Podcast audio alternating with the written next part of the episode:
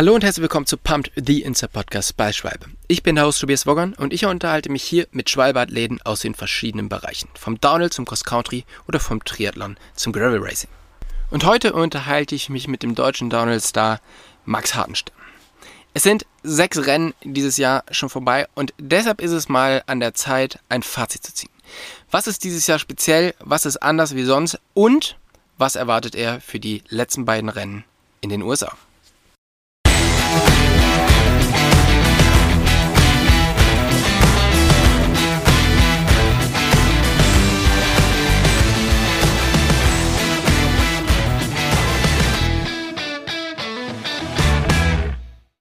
Hey Max, vielen, vielen Dank, dass du dir die Zeit nimmst, mit uns den Podcast aufzunehmen. Wo erreiche ich dich gerade? Ja, erstmal vielen Dank, dass ich mal wieder dabei sein kann. Ähm, ich bin aktuell zu Hause, ähm, habe jetzt zwei Wochen, einen zwei Wochen Break ähm, und dann geht es für mich wieder nach Amerika für die letzten beiden Weltcups. Es ist ja dieses Jahr schon richtig was gelaufen. Also wir haben, glaube ich, sechs World Cups ähm, haben wir hinter uns. Und als wir das letzte Mal gesprochen haben, da war es noch vor der Saison und wir haben so ein bisschen über Training geredet und dies und das. Und es war so ein bisschen ungewiss, wie diese Saison werden wird, weil es gibt einen neuen Organisator. Bis jetzt hat immer alles Red Bull gemacht. Dieses Jahr ist es das erste Mal, ähm, dass es Discovery Sport macht. Was hat sich dort verändert in der Orga? Ähm, also eigentlich, für mich hat sich nicht wirklich viel verändert. Eigentlich ist es bloß, dass ein Halbfinale, das Semifinale dazugekommen ist, mhm. dass die Zeitpläne relativ unorganisiert sind und wir eigentlich pro Rennen bestimmt drei oder vier Versionen an Zeitplänen bekommen, okay. bis eigentlich der finale, finale Zeitplan mal steht. Aber ich sag mal, im Großen und Ganzen hat sich eigentlich nicht viel verändert. Es ist immer noch Downhill fahren, es ist immer noch, geht immer noch um ja, einfach nur schnell einen Berg runter zu fahren. Ja, möglichst schnell sein Fahrrad den Berg runter zu bewegen. Ja. ja. Aber es ist natürlich auch, es hat ja auch sehr, sehr viel mit damit zu tun, was bekommt man für Feedback, weil es sind natürlich viele Leute an den Strecken und ich habe so das Gefühl, das wird immer mehr, oder? Dass Leute an den Strecken sind. Ähm, wie ist das denn an den, also zu Hause? Merkst du, dass es genauso viele Leute schauen wie vorher oder merkst du da einen Unterschied? Weil ich persönlich von mir muss sagen, ich bin ich tue mich schon ein bisschen schwer damit, das irgendwie zu schauen, weil es auch da so ein bisschen unorganisiert ist und man nicht so genau weiß, wo kann ich das denn jetzt schauen, außer halt irgendwie später die Highlights. Also ich habe jetzt schon von vielen gehört, dass wirklich viele, sage ich mal, strugglen mit dem Livestream schauen. Erstens, weil es jetzt natürlich was kostet. Es ist nicht mehr kostenfrei wie bei Red Bull. Und es geht meiner Meinung nach und von den äh, zum Feedback, was ich so gehört habe, geht es brutal lang. Es sind, glaube ich, fast sechs Stunden Racing mit äh, den Frauen und dem Halbfinale und allem drum und dran, was ja dann schon eigentlich, sagen wir, fast ein ganzer Nachmittag ist. Und äh, ja, also vom Feedback her ist die meisten, die es vorher geschaut haben, sage ich mal, die ganzen OGs da von den Fans, die schauen das immer noch. Ähm, aber ich habe ja schon viel von vielen gehört, dass die sagen, ja, die 40 Euro sind mir für den Livestream zu viel, weil einfach der Livestream nicht mehr so, so super krass ist. Ähm, ja, es sind so geteilte Meinungen, was man so, was man so mitbekommt. Und macht ihr euch als Fahrer da Gedanken drüber? Weil natürlich, Zeit im Fernsehen ist halt immer wertvoll. Es geht halt viel um Sponsorengehälter. Es geht darum, den Sport weiterzuentwickeln. Ähm, wie ist da so grundsätzlich die Resonanz im Fahrerfeld?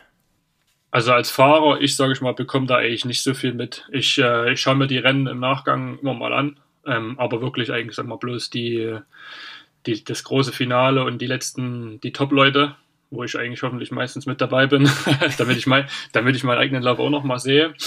Ähm, aber so als Fahrer muss ich wirklich sagen, bekomme ich da nicht, nicht so viel mit. Ja, du hast ja schon angesprochen, es hat sich ein bisschen was im Format verändert und zwar gibt es seit diesem Jahr ein Semifinal. Kannst du kurz erklären, was das bedeutet? Also im Endeffekt ist es eigentlich nochmal ein extra Zeitlauf im Endeffekt, du hast die Quali am, am ersten Tag nach dem Training. Ähm, mhm. Da qualifizieren sich 60 Mann. Ähm, die 60 Mann fahren dann in dem Semifinal oder Halbfinale, wie man es ja immer nennen will, ähm, nochmal oder den ersten, sage ich mal, wirklich wichtigen Zeitlauf und aus dem qualifizieren sich dann nochmal die Top 30 für das große Finale, die dann am Wochenende um, sag ich mal, um den Sieg fahren. Und wie ist es für dich als Fahrer? Merkst du, dass der Druck höher ist, weil du natürlich dann im Finale dabei sein möchtest? Und ich meine, bis letztes Jahr, selbst wenn du jetzt nicht den aller, aller perfektesten Lauf runtergebracht hast, hast du es ja trotzdem meistens geschafft, dich irgendwie zu, zu qualifizieren. Ist es dieses Jahr auch noch so oder ist der Druck da deutlich höher? Also jeder Zeitlauf, sage ich mal, der, wo es drauf ankommt, der ist ist, ist Stress, ist Stress vom Körper, ist Stress für, für alle drum und dran. Jetzt im Leger war es besonders stressig, weil vor allem äh, die Gondel brutal lange gefahren ist und mhm. dadurch zieht sich halt der Race Day brutal lang. Im Endeffekt startest du 9.30 bis 10.30 Uhr äh, mit dem Training und dann hast du eigentlich, sage ich mal, so einen Puffer von 20 bis 40 Minuten, dass du, dass der Mechaniker alles ready machen kann, dass du dich kurz akklimatisieren kannst, dass du äh, dich umziehen kannst. Und in Leger war es so krass, dass ich 10 Minuten im Zelt war, nachdem ich zwei, zwei Trainingsläufe gerade so geschafft hatte. Und dann eigentlich nach 10 Minuten schon wieder auf dem Weg zum Start war für meinen Halbfinallauf. Deswegen, okay. äh, es wird, also der Finaltag ist schon deutlich stressiger als die Jahre zuvor. Hm. Jetzt mit dem extra Semifinale. Und wir haben ja im letzten Podcast schon drüber gesprochen, dass Downhill vor allen Dingen sehr, sehr mental ist. Und wie wirkt sich denn dieser Stress auf dich am Renntag aus? Ähm, eigentlich, hab, die letzten Rennen habe ich es wirklich gut, gut hinbekommen gehabt. Ich hatte immer so ein bisschen noch einen Struggle in, in den Qualis, dass ich sag mal, ein bisschen zu nervös war, weil ich nicht protected bin und du ja wirklich ähm, perform, trotzdem performen musst, wenn du Punkte haben willst und wenn du sage ich mal, im Halbfinale schon mit sauber dabei sein willst. Und das Halbfinale für mich ist eigentlich, ich bin jetzt kein Riesenfan, aber mich stresst es ja nicht brutal, weil ich sag mal, wenn ich in den Bikepark gehe, mache ich auch zehn Läufe am Tag oder, oder, oder, oder mehr. Da macht es dieser eine, dieser eine Extralauf ist jetzt nicht super krass. Also okay. logisch, es ist Stress für Körper, Muskeln und alles, aber ich sehe es so, du hast noch eine Chance, einmal mehr zu fahren. Ja, okay, das. Aber im Bikepark steht natürlich keiner mit einer Stoppuhr da. Oder, ja gut, vielleicht bei dir schon, oder? Und Ab und an mal, ja. okay, ja, verstehe. Ähm, und dann war es dieses Jahr ja ganz speziell, du hast gerade schon gesagt, der letzte Block beginnt bald. Und genau. dieses Jahr ist es sehr in Blöcke aufgeteilt. Also du hast halt manchmal zwei, manchmal sogar drei Rennen in Folge. Ähm, zusammen mit dem Halbfinale, wo nochmal ein Run am Wochenende mehr ist, wo es passen muss. Ähm, merkst du, dass du, dass du irgendwie Energie verlierst oder ist es wirklich für dich cool, dass du diesen Block hast? In der Zeit bist du voll angespannt und danach hast du auch wieder so ein bisschen so eine, so eine lockere Phase. Also ich sag mal, ich fange mal vom ersten Block an. Der erste Block war eigentlich relativ, relativ entspannt, dadurch, dass ähm, die Saison so spät angefangen hatte. Ähm, sind ja alle relativ motiviert gewesen und dann war Lenzer Heide und Leogang direkt back-to-back -back und mhm. zwei Rennen gab es früher in den alten Zeiten auch. Das war eigentlich nichts Neues. Selbst mit Halbfinale, muss ich da wirklich sagen, hat mich das eigentlich nicht wirklich gestresst. Ähm, jetzt die letzten, die letzten drei Rennen, muss ich wirklich sagen, waren war schon gut, gut ausgebrannt am Ende. Ähm, einfach weil, ich weiß nicht, ob es mit der Höhe zu tun hatte, weil alle Rennen auf auf relativ, äh, sag ich mal, hoher Ebene war, mit äh, Andorra mit zweieinhalbtausend Meter fast und mhm. Luden, Ludenville war auch relativ hoch. Dann war es relativ warm. Wir hatten teilweise in Andorra oder jetzt in Leger hatten wir 48 Grad im Zelt. Ähm, ah. wo, wo du, wenn du wirklich da aus der, von der Quali oder aus dem Halbfinale kommst, nicht wirklich super schnell runterkommst, weil halt einfach es so super warm ist. Wir haben dann schon versucht mit äh, Eiswesten und allen möglichen, mit Eisbaden und allem drum und dran, halt wirklich, dass man den Körper, die Körpertemperatur runterbekommt. Ähm, ja, einfach versucht, die Recovery da trotzdem hochzuhalten. Ähm, aber ich muss wirklich sagen, jetzt die letzten drei Rennen waren, waren tough für mich. Also am Ende, ich war jetzt letzte Woche krank, einfach weil ich wirklich leer gebrannt war. Mhm. Ich weiß nicht, ob das unbedingt, ob man das jetzt auf das Halbfinale schieben kann oder einfach, sag ich mal, der mentale Stress, weil du wirklich drei Wochen nicht wirklich zur Ruhe kommst. Du hast ja trotzdem immer Reisetage und ja, die Tage sind trotzdem lang, bist viel, viel unterwegs, viel im Zelt und ja, den Stress vergisst man da nicht so ganz. Und ja, aber ich glaube, es gehört dazu. Ich, ich wäre froh, wenn es noch mehr Rennen wären, weil eigentlich, sag ich mal, mit acht, sieben, acht Rennen in der Saison hat man trotzdem nicht viele Chancen, um, um zu zeigen, was man kann. Jetzt mit dem Halbfinale noch, noch mehr als die Jahre zuvor. Aber ich würde mir auf jeden Fall für die nächsten Jahre trotzdem wünschen, dass noch mehr Rennen sind weil mhm. ja einfach mehr Chancen, gute Ergebnisse zu fahren. Ja, und spannend ist ja, wenn du andere Sportarten ähm, ansiehst, also Motocross oder so, die haben ja wirklich fast jedes Wochenende ein, ein Rennen, ne? Das ja, die haben dann halt sehr, sehr viele Chancen, gut zu fahren, aber es ist natürlich auch körperlich, glaube ich, unglaublich anstrengend, oder? So eine komplette Richtig, ja, Saison ja. dann durchzufahren. Ähm, wie ist das denn? Du hast ja schon gesagt, Reisetage. Ähm, also wenn wir mal die, so die so eine normale Woche runterbrechen. Also du hast ähm, meistens ja Samstag irgendwie den Finallauf. Genau. Wie schaut die Woche davor aus? Also wann reist ihr an, wann habt ihr euren Reisetag und wann fangt ihr an zu trainieren? Also im Endeffekt meistens reisen wir montags an. Montags ist eigentlich bei uns, montags oder dienstags ist bei uns immer Travel Day. Ähm, kommt auch darauf an, wo wir, wo der Weltcup ist. Wenn wir jetzt wie Leogang oder so, dann teilweise auch dienstags, weil es relativ nah ist. Ähm, nicht wie Andorra, wo du, keine Ahnung, mit dem LKW 20 Stunden oder so hinfährst. Ähm, dann teilweise schon montags. Zum Glück muss ich den LKW natürlich nicht fahren. ähm, ja, ich hatte das Glück, dass ich dieses Jahr eigentlich fast überall hingeflogen bin. Deswegen, ich reise meistens dienstags an. Und dann ist äh, mittwochs Trackwalk. Donnerstags ist dann Training. Freitag ist Quali und Samstag ist dann Finaltag. Mhm. Ja, das ist dann halt echt Wahnsinn. Ne? Dann hast du halt irgendwie den Sonntag, wo du dann halt irgendwie noch und dann geht es halt am Montag gleich schon wieder weiter. Genau, und ja. dann zum nächsten Rennen. Also das kann ich mir schon vorstellen, dass das, dass das super anstrengend ist. Der ja. große Vorteil davon ist natürlich, wie wir dieses Jahr hatten, wir hatten einen relativ langen Mid-Season-Break. Ähm, ist es cool für dich oder ähm, nervt es eher ein bisschen? Nee, ich fand's eigentlich, ich fand's gut, weil, sag mal, nach Val d'Isol, ich hatte in Val d'Isol einen, einen heftigen Ab, Abflug ähm, kurz vorm, vorm Halbfinale, wodurch ich dann auch das Finale nicht fahren konnte, weil ich Verdacht auf äh, Handgelenksbruch hatte. Ja. Um, was sich zum Glück herausgestellt hat, dass es nichts kaputt war. Da hatte sich bei mir bloß die Knochenhaut aufgeschoben gehabt. Aber die wussten, die Ärzte wussten, wussten dort nicht direkt, was los ist und mussten das röntgen lassen. Und ja, deswegen bin ich da leider ausgefallen. Und dann waren, es waren glaube ich vier Wochen bis zur WM. Das war ganz angenehm, einfach um den ersten Raceblock, sage ich mal, zu verarbeiten und nochmal vom Training her einfach ein paar Schwächen vielleicht noch auszubessern. Mhm. Aber ist es dann so, dass du wirklich richtig ins Training einsteigst und nochmal so guckst, okay, äh, wir haben zwar jetzt irgendwie vor der Saison alles das trainiert, aber der Raceblock hat gezeigt, hier und da habe ich noch was, da muss ich jetzt nochmal mehr dran? Also wie trainierst du dann speziell auf die in der Saison?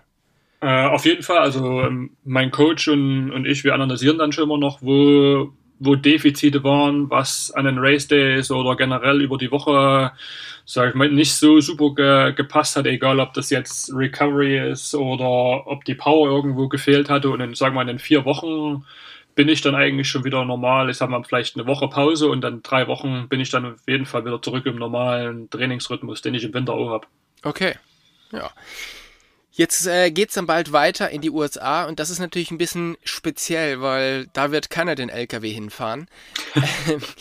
Ihr, da ist man halt mit einem ganz anderen Setup unterwegs und äh, es schaut einfach ganz anders aus. Wenn man jetzt das zu den europäischen Rennen vergleicht, wie schaut euer Setup auf den europäischen Rennen erstmal zum Vergleich aus? Also die europäischen Rennen sind eigentlich super professionell. Wir haben im Endeffekt einen LKW, der ist voll mit Räder, Ersatzteile, Küche, Waschmaschine, eigentlich alles. Alles, was du, sag ich mal, brauchst, um, sag ich mal, ein, ein Factory-Team zu versorgen. Dann haben wir noch einen Sprinter mit Anhänger.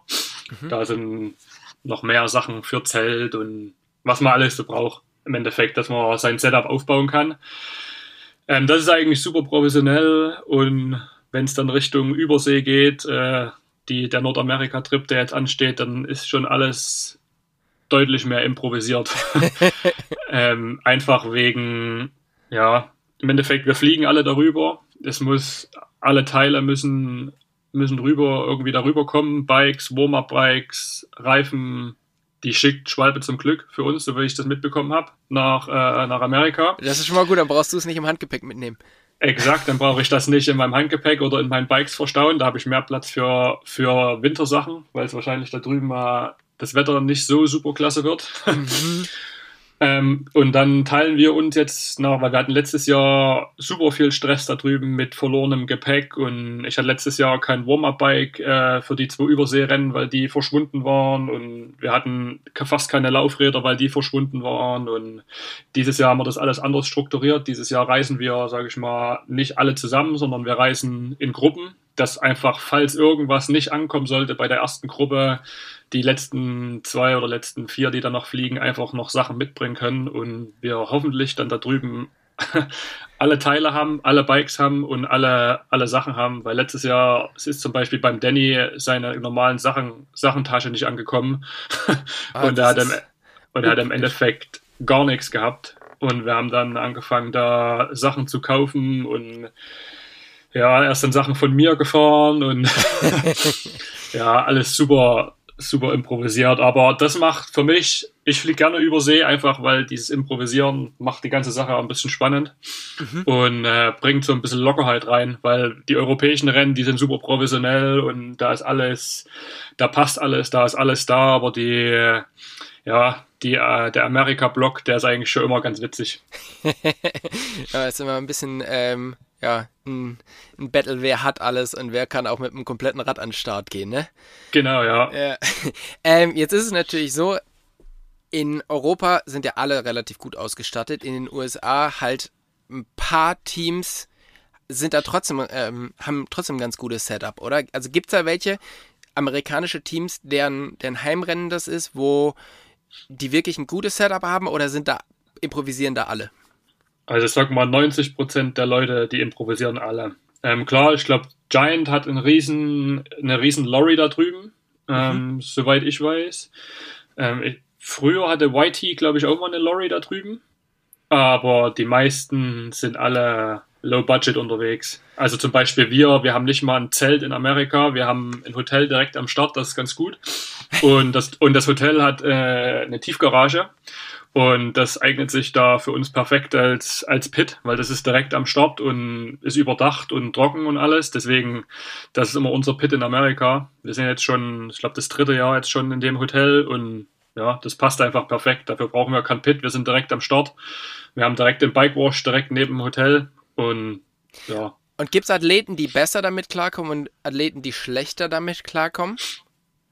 Ähm, also ich ich könnte mir vorstellen, dass vielleicht manche es gerne sehr professionell haben, dass alles an Ort und Stelle ist, aber ich glaube, die meisten sehen das alles, alles relativ locker und ja, ist einfach ein anderes Vibe da drüben, würde ich mal sagen. Das ist einfach, es ist nicht so, wie ich schon sagte, nicht so strukturiert, ist alles gelassener und es bringt ein bisschen Lockerheit in dieses ganze super strikte Racing und jetzt mit den engen Zeitplänen. Ich glaube, das ist ich glaube, das ist ganz gut da drüben. Okay, cool. Ja, dann bin ich gespannt, wie der, wie der Block wird. Was sich dieses Jahr auch raus, rauskristallisiert hat, oder das hat sich die letzten Jahre schon angedeutet, dass der Bo deutschsprachige Block ähm, viel, viel besser oder die, die deutschsprachigen Fahrer viel, viel besser geworden sind. Und wir haben mittlerweile deutschsprachige Weltcupsieger, wir haben eine deutschsprachige Weltmeisterin. Ähm, auch Nina fährt unglaublich gut und auch du bist immer weiter vorne. Ähm, merkt man das, dass dieser ja, dieser Zusammen, also gibt es da so einen Zusammenhalt zwischen den deutschsprachigen oder ist es für dich eigentlich komplett wurscht, weil du ja auch einen, ähm, einen britischen Teamkollegen zum Beispiel hast? Also erstmal habe ich mich auf jeden Fall gefreut, als der Henry äh, Weltmeister geworden, Junioren-Weltmeister geworden ist. Und äh, ich sage mal, wenn die Nina gut fährt, dafür freue ich mich auch, weil es einfach insgesamt gut für den Sport ist. Unterm Strich würde ich trotzdem sagen, dass viele einfach ihr eigenes, ihr eigenes Programm da durchziehen also jeder, ich glaube, jeder freut sich für jeden, wenn jemand gut fährt oder gute Ergebnisse fährt. Ähm, ja, trotzdem freue ich mich natürlich auch, wenn der Danny gute Ergebnisse fährt, einfach weil wir unterm, unterm gleichen Namen an den Start gehen und unterm gleichen Zelt ein halbes Jahr, sag ich mal, im Sommer unsere Zeit verbringen. Aber ja, unterm Strich muss ich wirklich sagen, ist es für, für deutsche Verhältnisse dieses Jahr wirklich, wirklich gut gelaufen. Und äh, ich glaube, das ist auf jeden Fall ein Jahr, wo man sagen kann, äh, ja, das ist gut für den deutschen Downhill-Sport gewesen. Auf alle Fälle, ja. Aber früher war es ja so, da war irgendwie Aaron Grin super weit vorne, den hast du aber einfach bei den Weltcups gesehen und bist halt, hast genau diese siebenmal oder was es dann ist, die Chance gegen ihn anzutreten. Jetzt ist es natürlich so, gerade auch die, ähm, die europäischen Rennen, also abseits von den Weltcups, sind da auch viele von den, äh, von den deutschsprachigen Top-Athleten, weil das ja auch so deren, äh, ja, deren Heimregion ist? Oder siehst du auch nur die alle bei den Weltcups? Also man sieht die üblichen natürlich. Dadurch, dass das Juniorenrennen jetzt natürlich ähm, einen Tag vorher ist, äh, reisen die Junioren eher an. Und ich glaube, dieses Jahr sind relativ viele Junioren bei den Weltcups gewesen, viele deutsche Junioren, was ich so mitbekommen habe.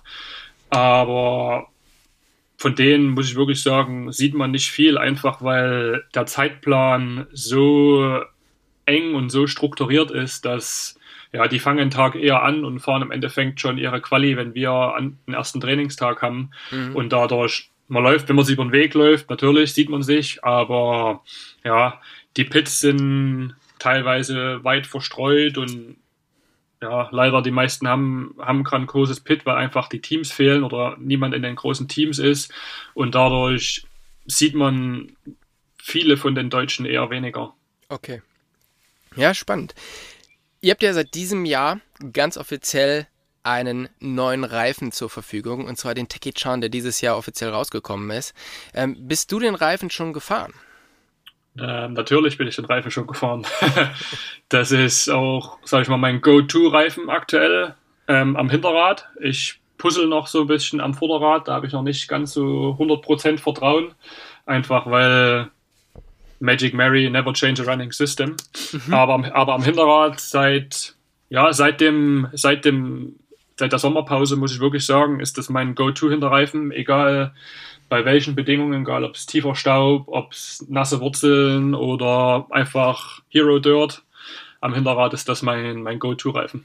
Und wie entscheidest du, was für einen Reifen du bei einem Rennen fährst? Also fährst du immer eigentlich das gleiche Setup oder je nachdem, was das für eine Strecke ist, wechselst du zwischen den Reifen hin und her? Ich habe letztes Jahr, Ende der Saison, hatten wir ein Testing, wo wir Reifen versucht hatten oder probiert hatten. Habe ich viel probiert, um halt einfach mal auch mal andere Sachen zu fahren, einfach um aus seiner Komfortzone auch mal rauszutreten und mal zu sagen, hey, ich probiere jetzt einfach mal einen anderen Reifen. Obwohl ja, man eigentlich so sein Setup hatte und da habe ich so ein paar Reifen gehabt, wo ich gesagt habe, hey, die sind, die, die gefallen mir, die, die könnte ich fahren und dann einfach von Strecke zu Strecke habe ich mal angefangen, Anfang der Saison versucht zu probieren, aber bin dann schnell eigentlich bei meinem Go-To-Setup Magic Mary am Vorderrad, Techie Chan am Hinterrad rausgekommen. Einfach, ich weiß, wie, der, wie die Reifen sich verhalten und ja, einfach habe ich weniger, weniger Sachen zum Nachdenken und kann mich mehr einfach aufs Fahren konzentrieren. Ja, das finde ich halt total spannend. Ne? Also es gibt bestimmt irgendwie auf einer Strecke ist Teki Chan deutlich besser, auf einer Magic Mary und dann gibt es vielleicht auch noch was, wo man Big Betty fährt oder noch was anderes. Also ich meine, es gibt ja welche, die, die fahren sogar den E-Bike-Reifen am, ähm, am Hinterrad. Und aber holt es wirklich so viel raus oder ist es wirklich für dich viel, viel sicherer, okay, ich habe vielleicht nicht den allerperfektesten Reifen für diesen Untergrund, aber dafür weiß ich ganz genau, was der Reifen macht, weil ich den einfach immer fahre. Ich glaube ganz einfach, ist aktuell oder dieses Jahr ist das große Problem, dass einfach die Zeit fehlt, um am Renntag oder generell am Wochenende super viel auszuprobieren. Letztes. Jahr hatten wir, letztes Jahr hatten wir einen ganzen Trainingstag, ähm, sage ich mal, von ab 11 Uhr bis 17 Uhr Training mit Time Session und allem drum und dran. Da hatte man wirklich viel Zeit und konnte sagen, ich probiere jetzt mal einen gecutteten Dirty Den am Hinterrad oder ich fahre jetzt mal Magic Mary oder ich probiere jetzt mal das und das. Aber dieses Jahr haben wir drei Stunden Zeit. Das sind, die drei Stunden sind aufgeteilt in zwei Blöcke, jeweils anderthalb Stunden und in der Zeit hast du einfach nicht mehr so viel Spielraum, dass du sagen kannst, ähm, ich probiere jetzt alle Reifen durch und dadurch glaube ich, musst du Kompromisse eingehen und musst sagen, hey, mit dem Reifen bin ich vertraut, ich weiß, wie der sich verhält. Ich kann mit dem Luftdruck noch spielen, aber ich sag mal, der Reifen an sich ist der gleiche für fast jedes Wochenende. Okay. Wie viele Reifensätze fährst du so übers Wochenende? Oh, gute Frage. Ich glaube, ich fahre auf jeden Fall am ersten, am ersten Trainingstag fahre ich einen, einen Satz, der ist meistens so, zumindest der, Hinterrad, der Hinterreifen ist danach auf jeden Fall müde. Dann fahre ich am Qualitag fahre ich einen neuen Reifensatz an, den ich dann in der Quali fahre. Also ich fahre am ersten Trainingslauf einen neuen Satz an, den macht man Mechaniker dann raus, also das kompletten Laufradsatz, dann bekomme ich, wenn es gut ist, den vom Vortag nochmal rein für die nächsten zwei Läufe. Und dann fahre ich in der Quali den angefahrenen Satz, den ich im ersten Trainingslauf gefahren bin, weil ich einfach nochmal so, ich mag das nicht, wenn Reifen komplett neu sind. Für mich muss ein Reifen angefahren sein. Einfach fürs Gefühl. Ich mag das Gefühl nicht, wenn der Reifen, sag ich mal, aus der Verpackung kommt und noch diese, diese glänzende Schicht hat. Das ist, das ist für mich, gefällt mir rein optisch nicht. Und ich habe das Gefühl, dass der Reifen wenigstens eine Farbe braucht, dass er eingefahren ist, einfach, dass der Grip passt und ja, dass er halt einfach immer gleich sind.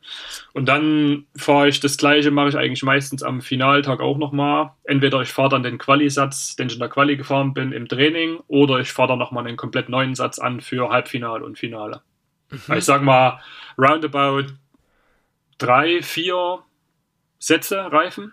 Ja. Vielleicht, vielleicht auch mal fünf. Es kommt auch darauf an, wirklich, wie, wie krass die Strecke ist und ja, wie der Reifen halt einfach sich abnutzt. Du hast Strecken wie Ludenwild, einfach feinster Waldboden, Hero Dirt, keine Steine und einfach super griffig. Dann kannst du einen Reifen auch mal zwei Tage fahren. Aber du hast dann auch Strecken wie zum Beispiel Andorra, wo es 35 Grad hat und du super scharfe Steine hast und einfach der Reifen sich super schnell abnutzt, einfach auch durch die Hitze, weil der Gummi weich ist. Dann kann es ja wirklich sein, dass nach fünf Abfahrten der Reifen so abgenutzt ist oder sag ich mal, dass die, die Bremskante so verschlissen ist, dass du wirklich Reifen wechseln musst. Okay, ja, genau, das wäre nämlich jetzt meine Frage gewesen. Also woran erkennst du, dass ein Reifen müde geworden ist, dass du den jetzt nicht mehr auf dem Maximum, also auf dem absoluten Limit fahren kannst? Man merkt es auf jeden Fall an der, an der Bremskante, also im Endeffekt an der Stollenhinterseite, würde ich das jetzt mal bezeichnen, mhm. dass die einfach wie rausgerissen ist und ja, man sieht halt einfach dann, wenn man von oben auf den Reifen schaut, dass die Kante meistens die erste ist, die, sag ich mal, die kaputt geht, einfach durch das späte, aber dadurch halt wirklich harte Anbremsen, ähm, ja, ist der Reifen halt einfach super schnell abgebremst oder die Kante ist, wird rund und dadurch, ähm, ja, wechseln wir dann immer, also relativ zeitnah den Reifen, wenn wir das dann sehen, dass der ja. sich auf, auflöst. Ich meine, da ist auch wieder spannend. Ich habe da mit Karl von Schwalbe drüber gesprochen, ähm, dass natürlich die Reifen, die ihr fahrt, in der Mischung und in der Zusammensetzung ja am Ende eigentlich nicht die sind, die der Kunde fährt. Also einfach, der hat natürlich auch die Chance, das zu kaufen. Aber wir sprechen halt hier von einem super High-End-Produkt, was ähm, ja einfach genau diese kurze Lebensdauer hat, um da perfekt zu sein. Ne? Und genau, ähm, ja. Aber ich finde das echt, äh, finde das echt super spannend und so ein Reifen, wenn ich den jetzt zum Beispiel in einer härteren Mischung fahre, dann ist er für mich ja wahrscheinlich immer noch mehr als ausreichend und äh, dann hält er halt einfach viel, viel länger. Aber es ist äh, crazy, wie ihr halt einfach die Produkte wirklich an die, an die Grenzen bringt oder genau dahin, wo sie eigentlich, wo sie eigentlich mal hingehören. Definitiv. Also ich glaube, jeder, der das jetzt hier zuhört, der sollte nicht davon ausgehen, dass ein Schwalbereifen nach fünf Abfahrten kaputt ist. also wir haben teilweise super, super softe Mischungen, einfach, die wirklich für ein paar Abfahrten einfach nur halten müssen, aber dafür uns den absoluten Traum-Grip bringen.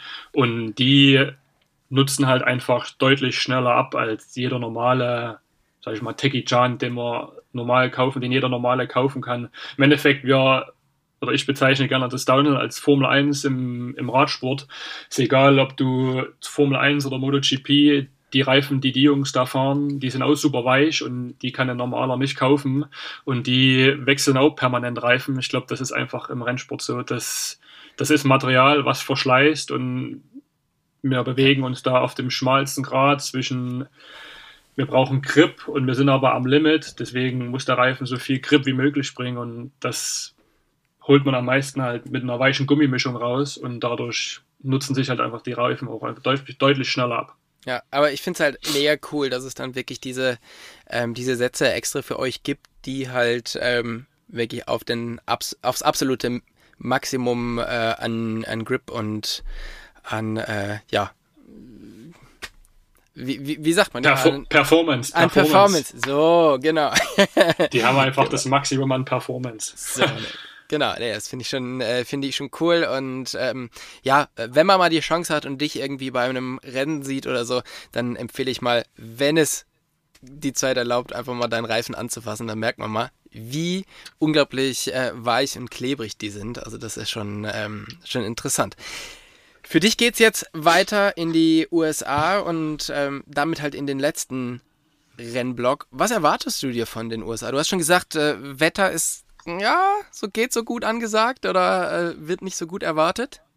Ja, ähm, im Endeffekt, ich hatte jetzt äh, der letzte, der letzte Race-Block, der war für mich wirklich gut. Es sind alle drei Rennen, war ich in Top 20 oder Top 15 sogar und hat nicht viel gefehlt in die, in die Top 10, was auf jeden Fall jetzt noch ein, ein, großes Ziel ist für mich für die, für die letzten beiden Rennen. Jetzt in Leger haben 0,9 Sekunden gefehlt in die Top 10.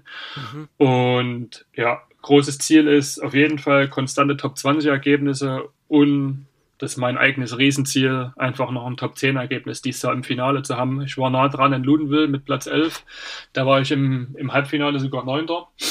Und ja, das wird für mich, oder ist für mich jetzt das große Ziel, einfach die Saison noch auf einem, auf einem High zu beenden. Ähm, die, Stre die Strecken gefallen mir eigentlich super gut da drüben. Ich bin ein großer Fan von Snowshoe und von Mount St. Einfach super Oldschool-Strecken und wenn das Wetter noch wirklich schlecht wird, spielt es mir eigentlich auch in die Karten, weil ich eigentlich na, im Winter sechs Monate lang eigentlich nur im Schlamm fahre und äh, ja, das ist eigentlich das beste Training ist, was ich da im Winter zu Hause habe und ja, ich... Wer, in der, wer im Erzgebirge trainiert oder äh, in der Nähe vom Erzgebirge, der, der kommt mit schlechtem Wetter klar, meinst du? Äh, zumindest fahre ich gerne, gerne im Schlamm und ich finde, das trennt immer so die Spreu vom Weizen und es macht es einfach interessant auch für alle, weil sag ich mal, alle strugglen. Letztes Jahr war es super schlammig in Snowshoe, was ich super fand. Einfach richtig wie Motocross fahren mit so kettenblatttiefen Rennen und alles rutschig und alles schlammig und alle haben gestruggelt. Deswegen, ja, großes Ziel ist, wäre auf jeden Fall für mich nochmal ein Top 10 Ergebnis und insgesamt einfach, ich bin aktuell 19. jetzt in der Gesamtwertung, ich würde es gerne noch ein bisschen ausbauen, noch ein bisschen weiter vorne reinrutschen ja, wie vorher schon mal gesagt, ich habe leider einen Ausfall gehabt dieses Jahr. Das hat mhm. mich ein bisschen zurückgeworfen gehabt. Ich war mal 18er dieses Jahr schon in Val d'Isole, in der, oder vor Val d'Isole in der Gesamtwertung. Und dann bin ich aber Halbfinale und das Finale nicht gefahren und dadurch habe ich so viele Punkte verloren gehabt, dass es mich relativ weiter wieder relativ weit nach hinten geworfen hatte. Jetzt habe ich mich die letzten drei Rennen weit nach vorn, sage ich mal, wieder gekämpft. Vom, ich glaube, angefangen habe ich mit Platz 37, jetzt, nee, 27, jetzt bin ich wieder auf 19. Ähm, ja, noch, sind noch sechs Chancen, um Punkte zu sammeln. Ja. und ja, das Beste einfach rauszuholen und vor allem richtig viel Spaß zu haben, das, das ist oberste Priorität. Ich denke auch, das ist das Wichtigste. Und äh, deshalb, hey, vielen, vielen Dank für das Update, für deine Zeit und ich wünsche dir alles Gute für den USA-Blog und hoffe, dass wir uns hier danach nochmal wieder hören und du erzählst, ob es wirklich so schlammig und rutschig war, wie du dir es wünschst. Ja, vielen, vielen Dank. Äh, ich würde auf jeden Fall berichten nach, nach den letzten beiden Rennen. Also, tschüss, ciao, ciao. Ciao, servus, danke.